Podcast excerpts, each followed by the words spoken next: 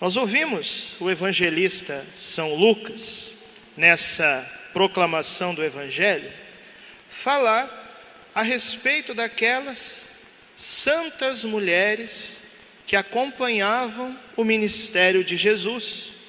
São Lucas cita algumas. Ele fala de Maria Madalena, ele fala de Joana, ele fala de Susana, mas se nós conhecemos o Evangelho, nós sabemos que tinha mais. Vocês lembram de outras mulheres que acompanhavam Jesus? Quem que acompanhava? Maria Madalena já foi. Marta e Maria, duas, né? Eram irmãs. Quem mais? Maria, mulher de Cleofas.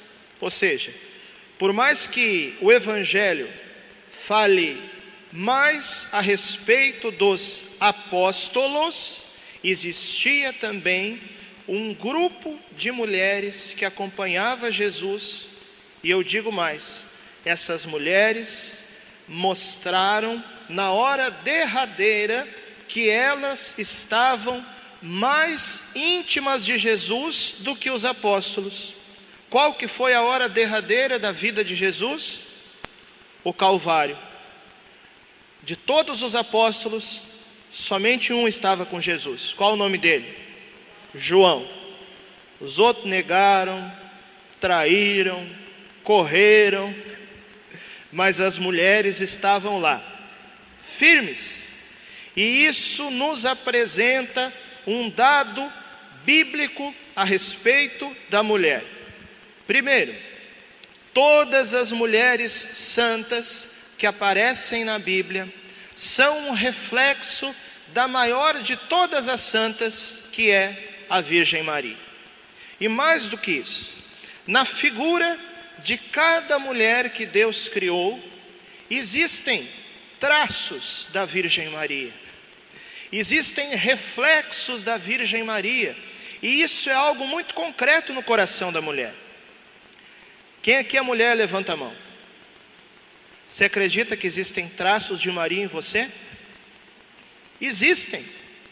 É um dado de fé.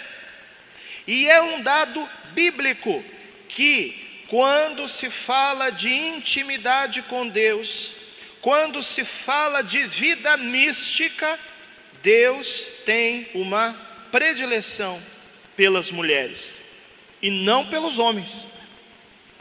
Tanto que a criatura mais perfeita de Deus, quem que é? Ah, é Jesus. Não, Jesus não é criatura porque Jesus é Deus. Jesus é criador também com o Pai e o Espírito. A criatura mais perfeita de Deus é uma mulher, a Virgem Maria. Geralmente, quando nós olhamos para a obra de um artista, sempre tem a obra-prima, sim ou não? A obra-prima geralmente é aquela que ele faz por último, que fecha como se fosse com chave de ouro a vida de um artista. Se nós olharmos o livro do Gênesis, nós vemos que Deus foi criando muitas coisas. Deus criou a terra, Deus criou o sol, Deus criou a natureza, Deus criou os animais, Deus criou as estrelas. E aí, quando todo esse enxoval da criação estava pronto, o que que Deus faz? Deus cria o homem. Mas eu pergunto para vocês: o homem é obra-prima de Deus? Não foi a última criada, não, né? Diz que Deus olhou para o homem e ficou pensando assim: hum, mas que nariz feio, hein?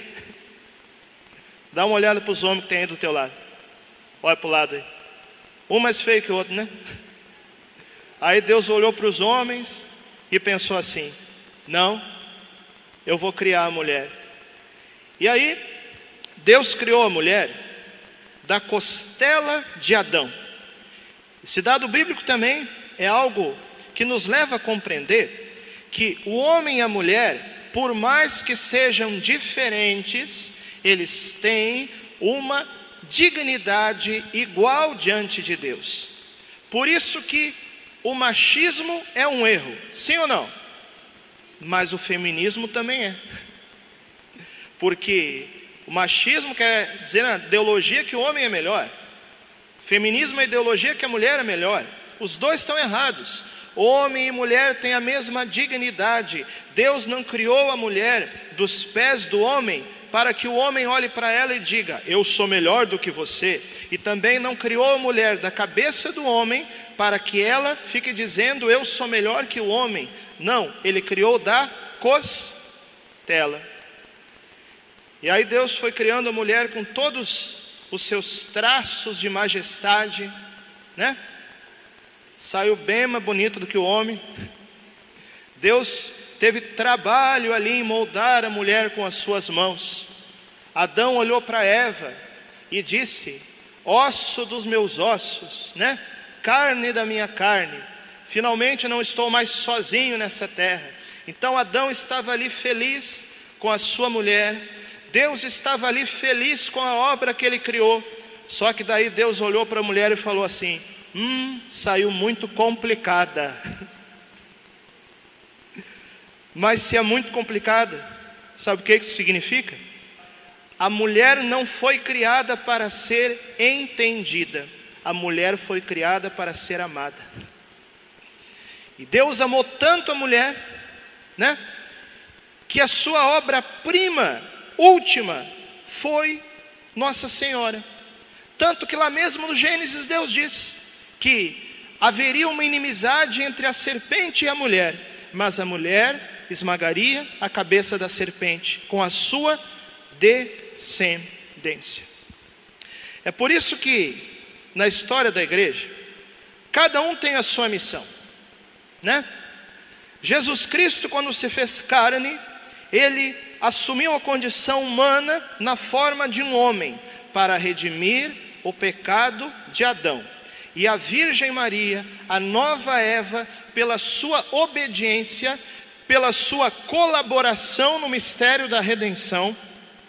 Por isso que Nossa Senhora é corredentora. Maria é a nova Eva pela sua colaboração especial no mistério da redenção. Então o negócio é mais ou menos o seguinte, ó, na missão especial de cada um. Quando Deus quer colocar assim, né, para tomar na cabeça pela obra do evangelho, ele manda os homens. Pedro, primeiro Papa, os apóstolos, a maioria ali foi perseguido e morto por causa de Jesus. Mas quando Deus, Ele quer se unir à sua criatura numa relação máxima de intimidade, geralmente Ele escolhe as mulheres. Tanto que, na história da igreja, existem 34 doutores e doutoras da igreja, que são aqueles que mais escreveram, né? Desses 34, 30 são homens, quatro são mulheres, mas nós estamos falando dos doutores. Se nós olharmos para os místicos, a grande maioria é mulher. Santa Faustina Kowalska, Santa Teresa d'Ávila, Santa Maria Margarida de Alacoque, tantas outras. Tem alguns homens também, São João da Cruz, etc. Mas a grande maioria dos místicos é mulheres. Isso quer dizer o seguinte: as mulheres têm uma vocação mística na igreja, que refletem diretamente a pessoa da Virgem Maria. O Padre Paulo Ricardo, que é meu diretor espiritual, foi meu reitor de seminário. Ele sempre dizia assim: como é triste um ambiente onde não tem mulheres. Ah, padre, mas ele não era reitor de seminário? No seminário tem mulher, como que fica? Sim, ele sempre fazia questão de colocar ali mulheres que podiam estar ajudando, função que fosse, né? Seja trabalhando no seminário, seja como auxiliar de educação ali para os meninos. Se nós percebermos uma reunião, por exemplo, uma reunião de uma empresa que só tenha homens, né? Geralmente as decisões são mais frias, são mais secas, né? Bota algumas mulheres ali. Parece que o próprio ambiente é fecundado por uma mística feminina. E como isso é importante na igreja? Uma igreja onde não tem Nossa Senhora, por exemplo, uma igreja onde não tem Maria, é uma igreja fria, é uma igreja seca, parece que falta alguma coisa.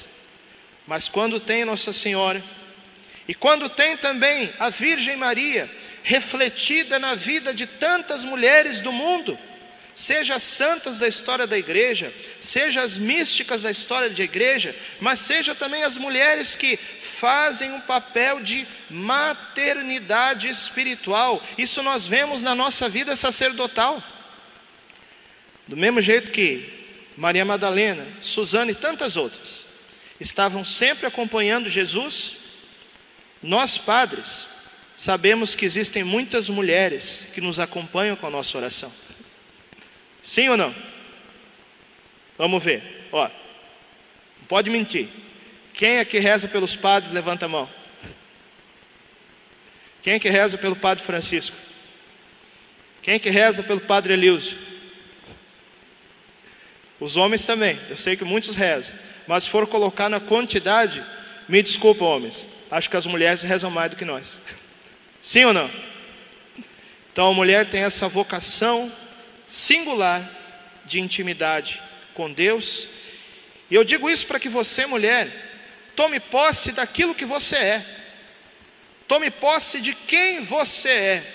Porque existe hoje toda uma ideologia revolucionária que quer fazer com que os homens não sejam homens e as mulheres não sejam mulheres. Aí talvez você mulher me pergunta: "Mas padre, como que é ser mulher? Eu digo para você aquilo que é ser mulher, segundo o projeto de Deus, olhando para o espelho daquela mulher completamente realizada na sua glória, que é a Virgem Maria. Ela é mãe, ela é esposa e ela é virgem. Por isso que ela é modelo para todas as vocações. O ser mulher, segundo o projeto de Deus, é ser mãe. E aqui eu não estou falando somente da maternidade biológica, aqui eu estou falando também da maternidade espiritual, da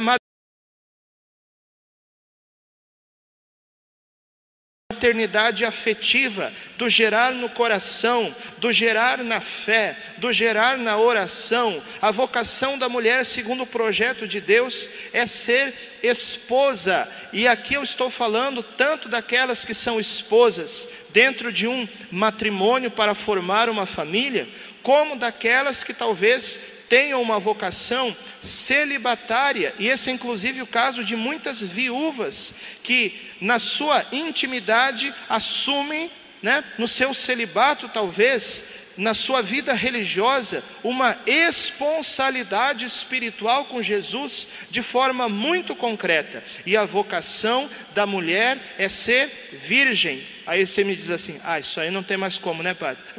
Mas não é de virgindade física que eu estou falando aqui. Eu estou falando aqui de uma pureza espiritual. Você está me entendendo? E essa pureza espiritual, que remete à virgindade, sim, de Nossa Senhora, é algo que todas as mulheres podem viver.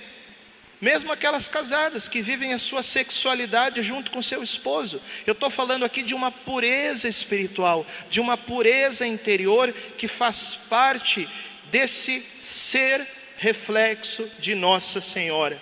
Então eu vou aqui desenhar para vocês, mulheres, como ser mulher segundo o projeto de Deus. Seja reflexo de Nossa Senhora. Eu aprendi com o Padre Elius, já muitos anos atrás, que ele fez parte dos focolares, né, um movimento. Tem a fundadora Kiara Lubick, ela sempre falava assim: que a profundidade do nosso relacionamento com a Virgem Maria não está somente na devoção, mas está em ser Maria. Nós homens podemos imitar a fidelidade de Maria, mas as mulheres podem ser Maria de uma forma muito mais expressiva. Dentro disso que eu estou falando aqui. Falei para as mulheres, Agora encerro falando para os homens que nós jamais esqueçamos o lugar de uma mulher na nossa existência. Não estou falando aqui somente de esposas, está entendendo? Eu estou falando aqui da figura da mulher, que pode ser através da esposa, da mãe, da filha, da irmã, não sei. Que nós não esqueçamos da importância da Virgem Maria na igreja, mas trazendo isso para a nossa vida concreta, para as nossas casas, para as nossas famílias. Que quando a gente está lá, talvez naquela nossa, né, nós homens, naquela nossa, naquele nosso contexto de vaidade, né?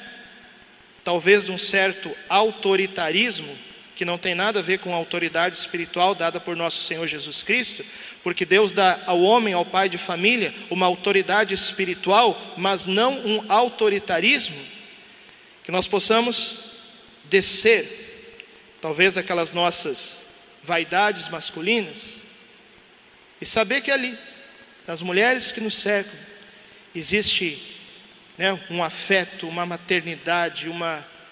Nem sei descrever como, mas é algo que nos lembra e nos aponta algo de Deus que a Virgem Maria representa, mas que a mulher ali transmite através do seu afeto, das suas palavras, da sua presença, da sua beleza, do seu carinho, não sei.